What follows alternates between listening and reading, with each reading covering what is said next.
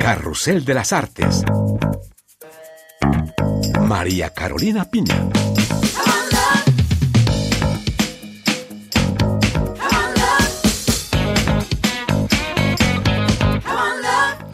Les damos la bienvenida una vez más a este programa donde la cultura es noticia, cultura que hoy conjugamos en femenino con mujeres artistas que a través de sus obras reflexionan sobre la condición de la mujer. Dogmas, traumas y denuncia en los bordados de Beatriz Lema. Conocimos a la autora española premiada en el Festival de la Historieta de Angulema. Denuncia también en el teatro feminista de la brasileña Carolina Bianchi, La novia y el Buenas noches Cenicienta es una pieza cruda y radical sobre la violencia contra las mujeres. En los estrenos de cine, Eureka, la nueva película del inclasificable director argentino Lisandro Alonso, protagonizada por Chiara Mastroianni y Vigo Mortensen. Y en la crónica musical conoceremos a una leyenda de la canción francesa venida de Canadá. Diantel regresa con Aiku, un disco inspirado en la poesía japonesa. Comenzamos este carrusel de las artes con una historieta titulada El cuerpo de Cristo, obra de la española Beatriz Lema, quien se llevó el premio del público en el último festival de Angulema. Es una novela gráfica sobre salud mental, figuras maternas y el peso de la tradición en el entorno familiar. Melissa Barra fue a su encuentro. ¿Cómo cuidar a una persona con trastorno mental? ¿Cómo afecta a su familia y a su entorno? Beatriz Lema nos cuenta su propia experiencia en El cuerpo de Cristo. La novela gráfica nos adentra en la vida de Vera y su familia.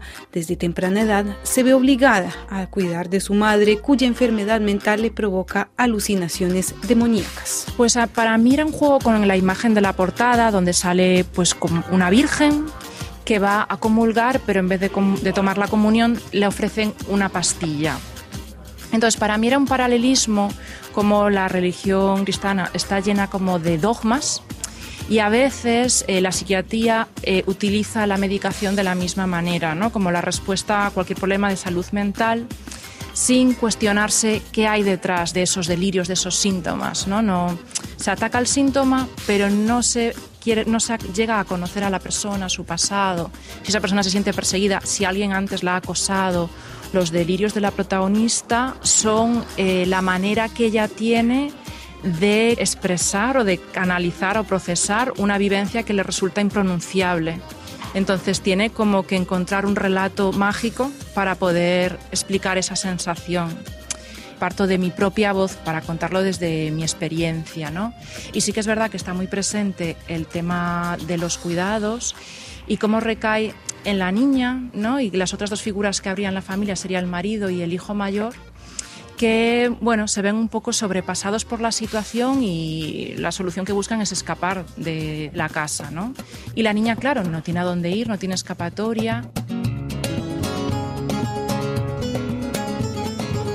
Beatriz Lema realizó gran parte de su historieta con coloridos y delicados bordados como para rendir homenaje a las mujeres en su familia y a la creación como herramienta de lucha. El tema de la costura es un oficio familiar que se ha pasado desde mis padres, mi madre y yo descubrí a las arpilleristas chilenas que durante la dictadura de Pinochet utilizaban esta forma ¿no? de creación que es eh, básicamente son retales de tela sobre los que también se borda y era una manera por un lado de compartir su dolor y por otro una forma de denuncia.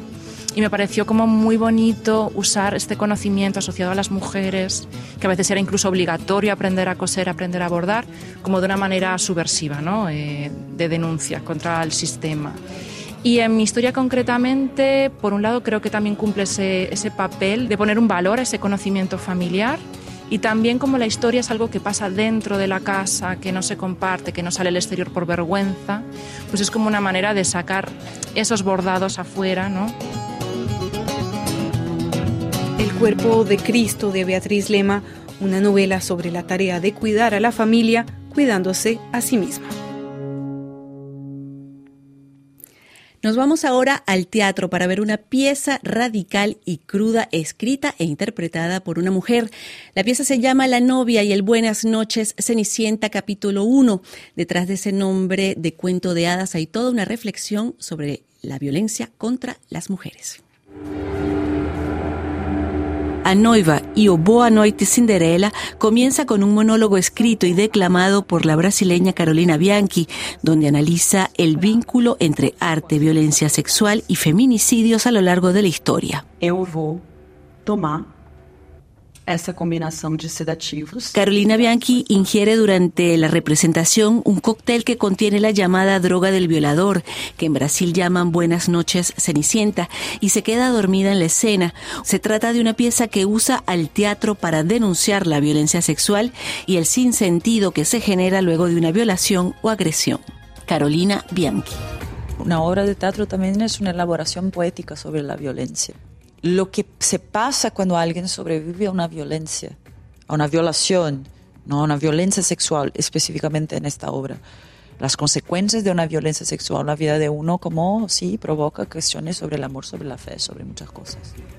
Esta pieza radical surgió del estudio de numerosos feminicidios de mujeres artistas, en especial el de Pipa Vaca, una artista y feminista italiana violada y asesinada en 2008 cuando hacía un viaje entre Milano y Beirut vestida de novia.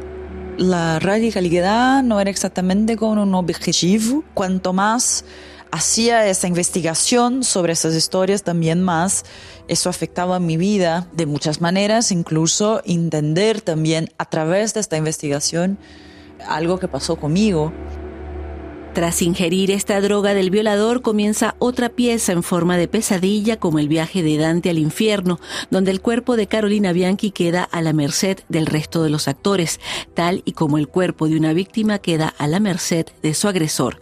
Le preguntamos a la dramaturga por qué utilizó esta droga específicamente porque esta es la memoria de la violencia que carrego conmigo. Entonces es como tenía que, trabajarla de una manera en esta obra. Yo no creo que, que deseo pasar un mensaje. Yo creo que deseo que compartir estas preguntas, esta confusión y ver lo que pasa y ver qué conversaciones ahora pueden ser posibles a partir de eso, de esa experiencia.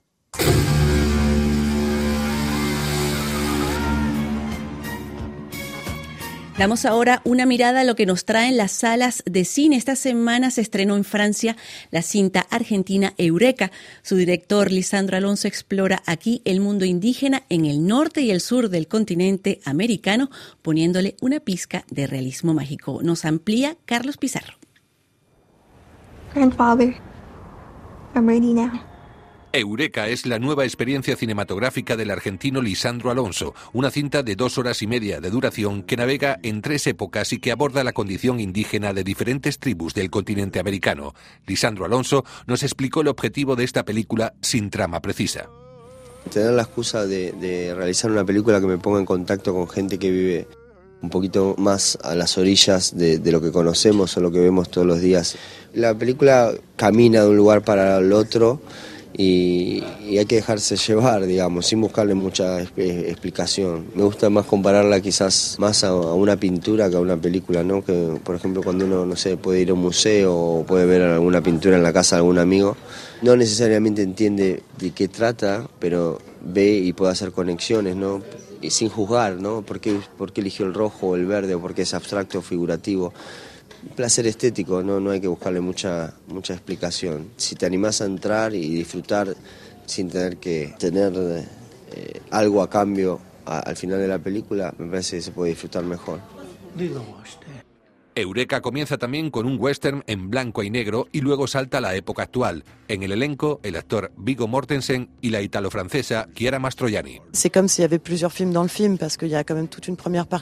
Es una película dentro de otra. La primera parte es una ficción de vaqueros y luego se da paso a una cinta de corte más documental. Me gustó mucho la idea de Lisandro de abordar un tema del que se habla poco en Dakota, por ejemplo, filmamos con un equipo muy reducido, tratando de respetar ese territorio, de ser pacientes y de que aceptaran nuestra presencia. Eso tomó tiempo, pero fue tan distinto al cine que yo he hecho. C'est tellement différent de, de ce que je connaissais moi. If we had a button on our shoulder and just by pressing it,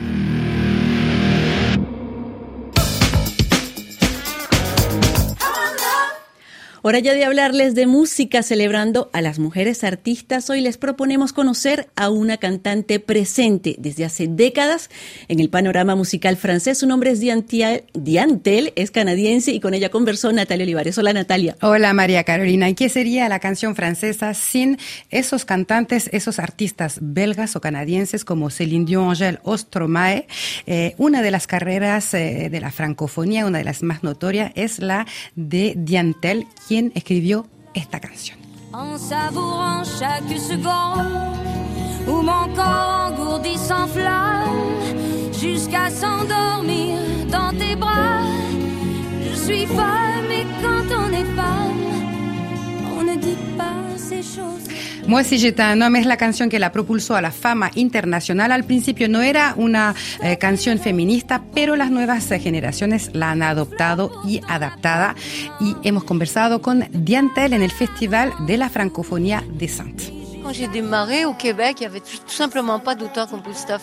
Cuando comencé mi carrera en Quebec no había compositoras, yo era la única. En esa época las chicas eran solo intérpretes, a tal punto que hasta hoy la gente me sigue preguntando quién escribió la canción si fuera hombre. Estoy orgullosa porque esta canción me llevó a la fama. La escribí para un concurso internacional, aunque salí desclasificada, tiempo después fue el público quien la adaptó. Aunque el mensaje es muy ingenuo, la idea sigue vigente porque todos hemos dicho alguna vez, ah, y si fuera hombre todo sería más fácil diferente. Como cuando haces autostop en la carretera, no es lo mismo si eres hombre o mujer. Si t'es un mec, c'est c'est pas pareil que quand t'es une fille.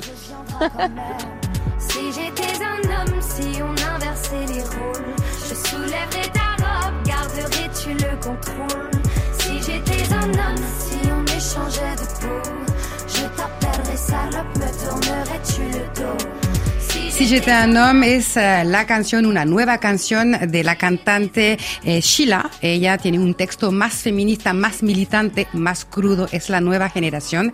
Y de hecho, haciendo el balance de su carrera, eh, de su gran carrera, Diantel nos explicó que efectivamente no era lo mismo ser un hombre que ser una mujer en esta industria musical. Todo ha cambiado tanto, porque antes éramos hombres o mujeres. Hoy hay una multitud de géneros o comunidades que se entrecruzan. Es muy complejo. Yo, si tuviera 12 o 13 años y alguien me preguntara con qué grupo de personas me identifico, tendría dificultad para responder. Los problemas por ser mujer provienen más bien de la industria, no del público. Como si fuéramos incapaces de durar, o si fuéramos menos serias para dirigir nuestro proyecto, o para escribir para los demás. Aquí es donde está el problema de fondo.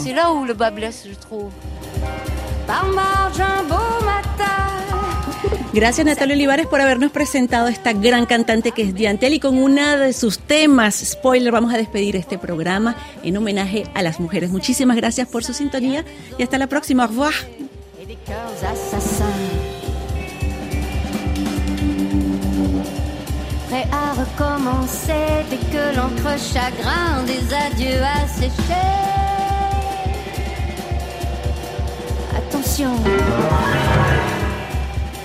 Avant d'aller plus loin, je dois t'alerter. Spoiler,